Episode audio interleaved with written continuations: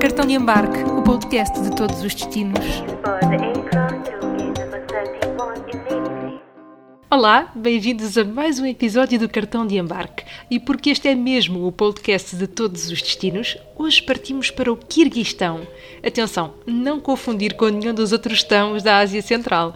Ora, para ajudar a situar, o Quirguistão faz fronteira com o Cazaquistão, a China, o Tajiquistão e o Uzbequistão.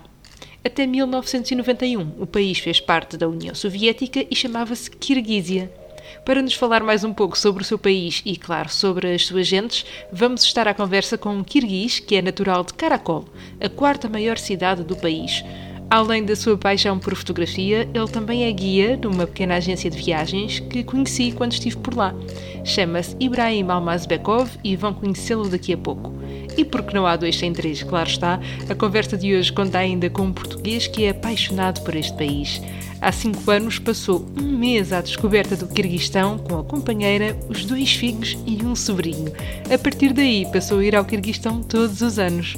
Adora outdoors e é um dos fundadores da agência de viagens Nomad.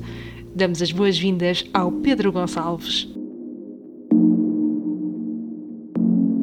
Bem, eh, sou Pedro Gonçalves, sou um dos fundadores da agência de viagens Nomad, que existe há 13 anos e que tem ocupado durante estes 13 anos o meu tempo todo profissional. É um projeto, é um projeto de paixão, é um projeto que dá, para além do lado profissional, também traz muito de mim, né, de, de, de paixão, e portanto é onde eh, estas coisas da vida pessoal e da vida profissional se misturam com muita facilidade num projeto como a Nomad e que, ao longo destes anos eh, tem, tem posto cada vez muito, muito, muito no, no mundo das viagens, né, a, a mim e a toda, e a toda a equipa, uh, e tem sido o meu foco nesta área do que, é que são as viagens uh, pelo mundo, da interação cultural, da descoberta cultural e pelas viagens de trekking, que é outra das nossas áreas, e portanto eu oscilo um bocadinho nestes dois mundos, na gestão da Nomad, uh, mas que são dois mundos complementares e que, não, e que agradam profundamente.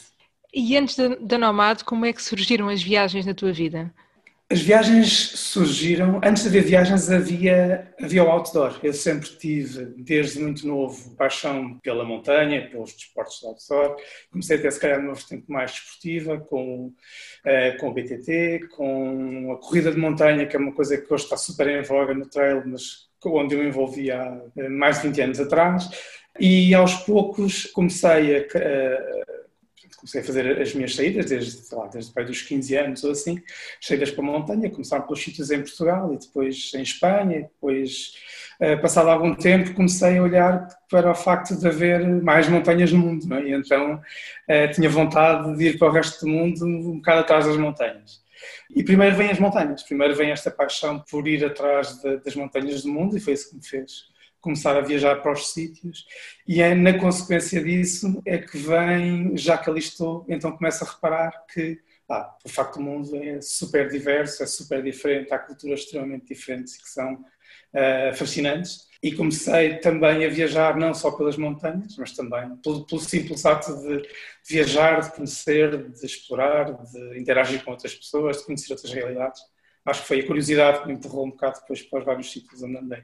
Eu acho que é também muito esse estilo de viagem que conseguem imprimir na Nomad para quem vai convosco. Como é que tem sido este percurso ao longo dos anos eh, de um projeto que, que tem sido um sucesso? Pois, tem sido uma viagem fantástica do ponto de vista como experiência profissional. Uh, a Nomad foi fundada por mim e pelo Tiago Costa, arrancou há 13 anos. Uh, na altura era uma coisa pequenina, mas que a nossa ideia sempre foi deixar cá um potencial grande para levar as pessoas a viajar de forma diferente do que se fazia até então, de forma diferenciadora.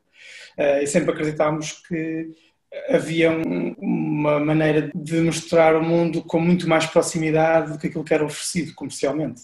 E a, viagem, e a Nomad nasce um bocado assim, numa perspectiva de viajantes para viajantes, na perspectiva de conseguir à luz da altura, trazer um bocado do que era o sentimento do viajante independente para uma viagem organizada. Uh, entretanto, as coisas evoluíram ao longo do tempo uh, e à medida que as coisas foram evoluindo, fomos empurrando um bocado para novos desafios e posso dizer-te que a determinada altura sentíamos que havia algumas restrições sobre até onde é que podemos pôr os grupos de viagem e, e, e, com o passar do tempo fomos um bocado cortando essas, essas limitações e sentindo que há maneiras de conseguir levar as pessoas a experimentar, a explorar destinos em profundidade, às vezes com condições eh, do ponto de vista do turismo, porque não podemos esquecermos que isto é uma agência de viagens, é? mas é difícil equilibrar este lado de eh, como é que tu viajas de forma independente, mas depois, por outro lado, uh, isto é, um, é, é, uma viagem comercial e, portanto, tens que oferecer algo que, que as pessoas consigam identificar. Uh, mas a dada altura percebemos que podíamos rasgar os standards de turismo e conseguir expor também os nossos grupos, tal como farás se viajar sozinha, a uma proximidade cultural muito grande e a levar as pessoas a dormir em, em guerras na Mongólia ou em pequenas aldeias na Indonésia, uh, sempre com o cuidado, e é aqui que é, que é, onde as coisas são difíceis de equilibrar, de perceberes qual é o impacto que estás a ter naqueles, naqueles lugares e se efetivamente estás a levar um impacto positivo ou estás a deixar uma marca negativa, o que é muito difícil sempre de, de conseguir avaliar, mas, mas cá no nosso dia a dia, está sempre no nosso, presente no nosso dia a dia. Eu acho que tudo isto que falámos até agora faz muito sentido pensando no destino em que nos vamos centrar hoje. Antes de partirmos exatamente para o Quirguistão, eu queria te perguntar como é que foi o teu primeiro contacto com este país, com o Quirguistão. Ora bem, o Quirguistão é um daqueles sítios que está assim no meu imaginário há, acho que vou dizer décadas, e é, há, há assim sítios daqueles que tu sabes que embora nunca tenhas ido, de alguma forma te vais conectar fortemente com eles. E o Kirguistão para mim era um desses, porque é um país eh, numa região na Ásia Central pelo qual eu sempre tive uma paixão grande, muito pela cultura nómada da região, que é algo que me diz muito e que, e que sempre me atraiu muito, pela, pela depuração de modo de vida que, que os nómadas têm que, têm que abordar com o seu dia a dia. É um país de montanhas, é um país que é esmagadoramente constituído por montanhas e, e a minha vida sempre foi muito ligada, sempre fui muito atraído para este lado da montanha e, portanto, é, é, fabuloso. E, de alguma forma, por alguma razão que me parece obscura, foi sempre um país que nunca teve muito turismo, foi sempre um bocado negligenciado e esquecido. Quer dizer, acho que não é obscuro, acho que há justificações para isso, é? mas que, que, realmente foi sempre sendo negligenciado e então sempre teve muito pouco turismo ao longo do tempo. Uh, durante muito tempo teve fechado dentro da União Soviética, depois sempre esteve muito conectado com um ambiente mais hostil. Eh, os próprios kirguizes são, são pessoas que são quentes e, eh, e então eh, também hum, acho que com relativa frequência se mandou cá para fora uma imagem do Kirguistão de um país perigoso. A música certa é que é, é, é assim, uma cultura muito hospitaleira, muito, uh, como é típico dos países nómadas, é? dos, dos, povos nómadas. Uh, isso sente-se de facto fortemente no Kirguistão. Quando é, quando é que foi a primeira vez que lá foste? Olha, pronto, eu fui a primeira vez ao Kirguistão há cinco anos atrás, foi numa viagem de família. Foi, foi, a viagem que eu estou a pensar que fizeste com a tua família no Kirguistão. Foi, foi. Foi a primeira vez que fui ao Kirguistão. Éramos, quando fui, fui com a minha mulher, nós temos dois filhos, na altura tinham dois anos e seis anos, uh, desculpa, dois anos e oito anos. E levámos também um sobrinho nosso, um bocadinho mais velho, já assim a entrar na adolescência, uh, e passámos mais ou menos um mês uh, no Kirguistão, um bocado a viajar, um bocadinho por todo o país, mais a parte mais norte, a parte mais sul, e que nos permitiu um bocado a todos ter estas vivências deste país eh, muito, eh, muito hospitaleiro. E quando viajas em família, isto torna-se assim extremamente amplificado.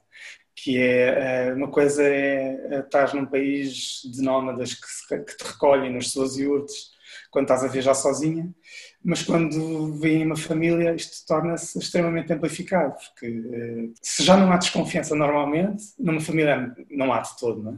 E há assim um acolhimento e um querer cuidar eh, muito, muito grande. Então foi uma experiência fantástica. Minha filha tinha dois anos, eh, tirou as fraldas no Kirguistão, deixou de usar fraldas durante esse tempo. pronto, proporcionou experiências de vida grandes e e ao meu filho mais velho também. E foi, e foi um momento em família muito forte. E depois dessa viagem em família, a minha relação com o Kirguistão foi esta a viagem da Nomad, e às vezes, claro, fui, primeiro para preparar a viagem, e depois com os vários grupos da Nomad uh, ao longo dos anos. Fascinado por montanhas, foi no Quirguistão que o Pedro encontrou a cultura hospitaleira típica dos povos nómadas. Ele e a família foram super bem recebidos ao longo do mês que passaram por lá. O Ibrahim vai-nos falar do nomadismo, mas também de como os kirguizes são um povo étnico turco. O povo kirguiz tem a sua origem em 40 tribos diferentes que se uniram, em tempos, para lutar contra os exércitos chinês e mongol. Aliás, a bandeira do Kirguistão é vermelha e no meio tem um sol amarelo com 40 raios que simbolizam precisamente essas 40 tribos. My name is Ibrahim. I am from Kyrgyz Republic. So we call it Kyrgyzstan as well. It's located in Central Asia, but most people don't know where is it. But I can say we are like um, between China and uh, Kazakhstan, Uzbekistan, and Tajikistan in the middle of Central Asia. And I can say that we are like um, a little bit same with Turkey. So our culture very same, but we are not Mongolian. It's different.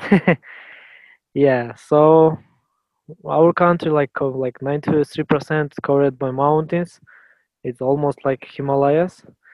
And um, we was part of soviet union. We have russian impact very well. We have a lot of russian ethnic groups. So look i can speak in russian as well. So most of people in kyrgyzstan can speak also. And yeah this is my country and this is me. I can say we have so many nature and mountains people can still live in the mountains. You have nomad people who still bring with themselves yurts and go to the mountains and uh, take care of animals. Uh, I like also our meal. It's very tasty. So many meat uh, and also very ecological. I can say. Uh, also, what I like our people. Our like we have so many nationalities, almost 80. So because of Soviet Union, because Stalin was his idea was mix um, nationalities in one country. So yeah, I have so many friends from different nations. Um, I like also my hometown. It's a very nice place, very quiet. Uh, our culture is a little bit different, you know. Like our people also a little bit different if you compare with other countries. We are very like calm people and also flexible, very flexible, I can say we don't care about meal or like stuff or something like that. We just like enjoy with our life and we always have what we have you know? Like enjoy with the things what we have now you know? And yeah it's what i love here. You spoke about uh, nomad people and one thing uh-huh. I, I think that for example people in the europe or western europe people think like, oh, it, it doesn't exist anymore. It was just in the past, and ah. there are ah. no nomad people anymore. But they exist, right? It's it's exist, and it will exist. I think maybe I think it will be a long time. It's like it will exist for sure because uh, we have so many villages. So in every person has like uh, so many like uh, animals. It can be horse, sheep, and cows, and uh, they give to the nomad people during summertime and they take care of these animals in the mountains. And then bringing back during autumn time it's like a very good tradition because uh, animals need to eat something and in the mountains so many like grasses so many meals you know? And they live in freedom not in a factory. It's a good culture and nomad people earn very good money i can say like almost like uh, it it guy you know Whoa. Yeah. Yeah. is more or less the life of these people? Because during one part of the year they are in one place and in the other part of the year they move, right? Usually, yes, they have like main base camp like uh, every summertime. And they move like every week from one grass to the another. And usually, like animals, uh, they do whatever they want. Just during evening time, like shepherd go to the to the mountains to look for them where they are and they bring back to the main base like main base camp. This is how it works. Yeah. So you are based in karakol right? Yeah i'm based in karakol yes. I grew up in this home it's my hometown. Uh, i studied here at school at college and i'm working here. I know I am a suspect because I've already been there, but for someone that has uh-huh, never yeah. been in Karakol, what can we find over there? What are your favorite places and what would you show to me again? First of all, I can say that Karakol is a touristic city. Uh, it attracts so many tourists because of mountains. We have so many mountains and they are very close to our city. So many valleys and people can travel from Karakol. In Karakol, we have everything like uh, goose house, hotels, col- um, hostels, coffee shops, and restaurant and bar and everything. So people can stay here, like like main base camp, and plan their trip, like to the mountains for trekking or hiking or horse riding. During winter time they can do free ride uh, or uh, do some skiing in on our ski base. It's the biggest ski base in kyrgyzstan in karakol and uh, usually every week i'm trying to go to the mountains with my bicycle and do some mountain biking. So usually i go up to the mountains with bicycle and do some do some downhill. So just yesterday found some so many mushrooms and i bring to home and mom, my mom cook some salad with these mushrooms. It was very tasty.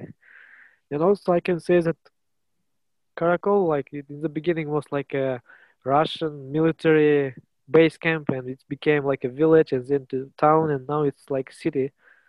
And it's mostly like a Russian city, like in Kyrgyzstan, because of Russian impact, Russian houses, Russian style, culture. But now it's mixed with Kyrgyz, you know? If you compare with north side of Kyrgyzstan to the south, you can see very different because on north side so many impact of Russian people, on south side impact of Uzbek people, more like east, you know, and uh, Rush, you know, Russian people like usually very brave and they can say very true things in true, like in true version, you know. That's why like um, in north side Kyrgyz people a little bit like uh, they say truth like like as it happened, you know. But in in south side, they like they trying to hide a lot of this truth, this truth, but they will tell a little, a little bit like complicated version. and when I was there, I was visiting the town, but I also went with you with Visit Karakol to I think it's called Sarıcaz, uh-huh. right? Sarıcaz Valley, yeah. And it, was really amazing because I don't know how to explain properly, but it is like already in the border with China, right? I needed a special yeah, permission. very close to China, yeah. But yeah, it yeah, was yeah. amazing because So it was in the middle of the mountains and there was nothing. Yeah, It was Uh-huh. crazy. I, I really loved it. yeah, I love it. I love that places too. So basically, it's like this: behind the Karakol, and just uh, north and south shore of Isikul Lake, it's so many villages. But after that, it's so many mountains, and most of them is like uh, undiscovered, and no people, no civilizations. So Sarjas area is also like uh, such place. It's a border territory because of agreement with China. Yeah, and I remember that we visited the, I think you called like the ghost town. Yeah, Uh, it was Enelche ghost town. So at the moment lives there around 30 families. Uh, they're like a nomad. They do nomad business with animals as well. Uh, but usually this city was like um, Soviet Union, like huge industrial city to mine some minerals, some metals. And uh, when Soviet Union collapsed, then financial support also like stopped, and the city also was broken, you know, and that's why people call it ghost town. But at the moment, like uh, Chinese, some small Chinese companies start to mine, like few mining, like few of them, you know. And uh, yeah, but tourism is growing. People start to visit this city, and this through this city go to the biggest glacier in Central Asia. It's called Inilchek, and after that will be like Khantengri Peak, Peak Pobeda. It's a seven thousand four hundred meter. It's a big biggest peak in Kyrgyzstan. Yeah, and that's what I also wanted to ask you. Apart from Karakol and this region, is there some other spot in Kyrgyzstan that you like or that you would recommend people to visit? Yeah, so we have seven regions in Kyrgyzstan. So I live in Isikul region. The size of this region, like size of Switzerland. So you can imagine like how it's uh, like very similar, and you can see so many things in our region.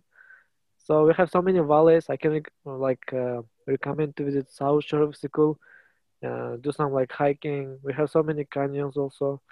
And from Karakol, you can visit like alpine lakes, do some nice hiking, day hiking trips, visit some glaciers, like day trip as well, do some jeep tours, and after that, if you will have time, you can uh, explore other regions like Narin, Osh, like visit Peak Lenin, Sonko Lake, Kelsu Lake, uh, uh,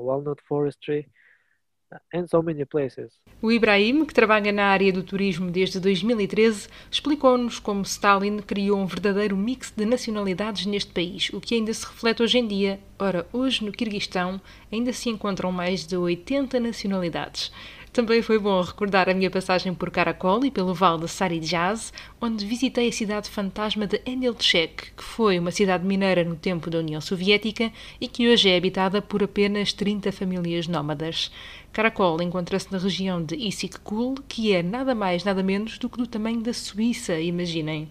Mas fora da sua terra natal, o Ibrahim diz que vale a pena visitar Narin, Osh, também o Pico Lenin, com mais de 7.100 metros de altitude, os lagos Songkul e Kelsu e ainda a maior floresta de nogueiras do mundo. Mas, verdade seja dita, para o Pedro, o melhor do Kirguistão é mesmo a paisagem e as pessoas. Como eu te dizia, o Kirguistão por si é um país fabuloso do, no seu lado das montanhas e do ambiente natural. Eu acho que tem dois grandes atrativos. Um é este lado de, das paisagens, uma paisagem de montanha alpina intocada, especialmente no norte, na zona das montanhas de Tian Shan, e depois a forma como as pessoas interagem com a, com a paisagem, porque ainda tens uh, uma relação muito sustentável com o meio, porque ainda existe uma cultura seminómada, uh, uh, nómada, seminomadismo muito, muito uh, presente, em que as pessoas durante naquelas aldeias junto às montanhas durante o inverno estão na base das montanhas, durante o verão sobem com o seu gado uh, para os pastos de altitude, para os jailus, e com isso têm um modo de vida ainda muito, muito sustentável. Uh, eu diria que aquilo que mais me marcou foi, foram, foram esses dois fatores, a paisagem e o poderes percorrer essa paisagem onde tu não encontras humanização nenhuma é o sentimento de estar a caminhar pelos Alpes há 400 anos atrás, onde ainda não havia teleféricos, nem postos de alta tensão, nem estradões. Uh, são pequenos trilhos onde podes andar a pé, podes andar a cavalo, mas não há mais nada do que isso. E depois, este lado das pessoas. Né? Acho que, se calhar, todos nós sentimos isso, que muitas vezes o que nos liga aos sítios são as pessoas, as culturas, a forma como elas vivem, como nos recebem, como interagem connosco. Uh, isso no Kirguistão é algo muito vivo e que nos permitiu ter, nesta viagem em família, permitiu-nos ter, na zona uh, das Tian Shan, assim, não muita altitude, passámos uns dias, passámos, nós passámos vários dias com várias famílias nómadas uh, e numa delas tivemos três ou quatro dias no mesmo sítio, com uma família, e passado dois dias, e este lado de estar ali com crianças muito pequenas amplifica ou acelera este processo, passado muito pouco tempo, uh, estás ali, não é? Tá, estás ali tanto como o resto da família, já fazes parte das tarefas do dia a dia uh, e, e, já iam os meus filhos com os outros buscar o gado e, e participar nas minhas tarefas que ali estão. Uh, e acho que passado dois dias parece que já estás há, há 15 e acho que são vivências super fortes que, que te ficam sempre. E depois no Kirguistão também temos este, este misto desta hum, imponência das montanhas, não é? Intocáveis, com esse ar quase intocável, e depois uh, lagos de uma magnitude e de uma beleza também brutal mesmo. Sim, sim. Há um lago gigantesco, é? quando olhas para o mapa do Kirguistão, há um lago gigantesco, o Lago Isiku, que ocupa uma grande parte do país, e depois uh, há em montanha, maior, em mais altitude, claro que está aí uns 2 mil metros de altitude, altitudes maiores, há lagos belíssimos, extremamente bonitos.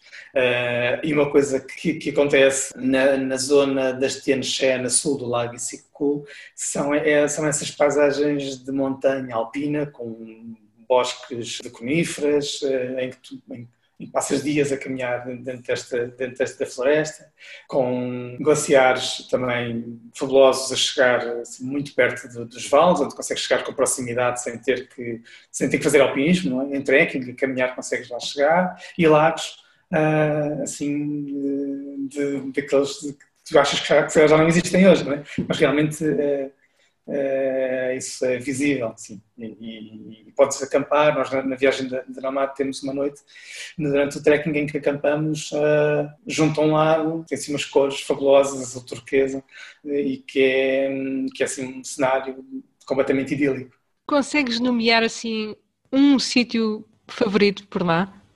É difícil porque há muitos, mas eu acho que uh, há lagos fabulosos e, e, acho, e sem dúvida que sim, mas ia dizer que talvez uh, para mim o o Vale de Caracol, se tu subires a pé um, eh, e um bocado mais para cima do que normalmente eh, as pessoas que caminham por lá vão, ou pelo menos quem caiu há menos tempo, se tiveres muito tempo podes subir um bocado mais, uh, oferece assim paisagens uh, 360 fantásticas, de, de, estás a tocar num glaciar enquanto estás a ver cumes de 5 mil e tal metros à tua frente, super, montanhas super bonitas, ao mesmo tempo que olhas para baixo e vês um vale um bom bocado mais abaixo onde há iurtes de nómadas que ali vivem, vês o seu gado, vês o fumegar das, das iurtes, de, uh, e é assim uma paisagem mesmo, mesmo fantástica para quem gosta, para quem gosta destes ambientes de montanha. Sim, em jeito quase de, de balanço e encaminhando-nos para o final, o que é que te resta dizer a quem nos ouve sobre o Kirguistão? Quer dizer, eu acho que está dito, acho que não, não há mais nada que possa ser dito para convidar quase a esta descoberta, mas o que é que achas que podes acrescentar? Se calhar o mais importante é um bocado desmistificar uh, que não é um sítio uh, perigoso, não é um sítio onde uh, vivem pessoas que te vão matar ou que te vão assaltar mal lá chegas. Né? Mas, é, mas é engraçado, porque eu digo isto porque é uma pergunta que, fazem, que me fazem frequentemente. Né? Então, mas, não, mas não é de onde vêm os talibãs? Não é, não é um sítio perigoso e, pá, e, de facto, obviamente que não. É, assim, é, é, um país um bocado esquecido pelo mundo, é um país entalado montanhas, não está ligado com o mar. Tem um gigante que é a China de um lado, tem outro gigante que é a Rússia do outro. Né? Depois tem assim uma ligação para o sul com, com o Uzbequistão e com o Tajiquistão.